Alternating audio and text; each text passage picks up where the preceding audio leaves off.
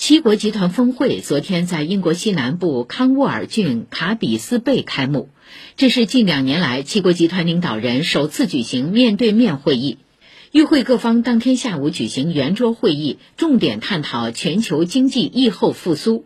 多个组织当天在康沃尔郡多地举行抗议活动，抗议者举着“停止空洞承诺”“抵制七国集团”等标语，抗议七国集团在气候变化、环境保护、疫苗分配、社会公平等领域承诺多余行动，没有采取切实措施应对全球性挑战。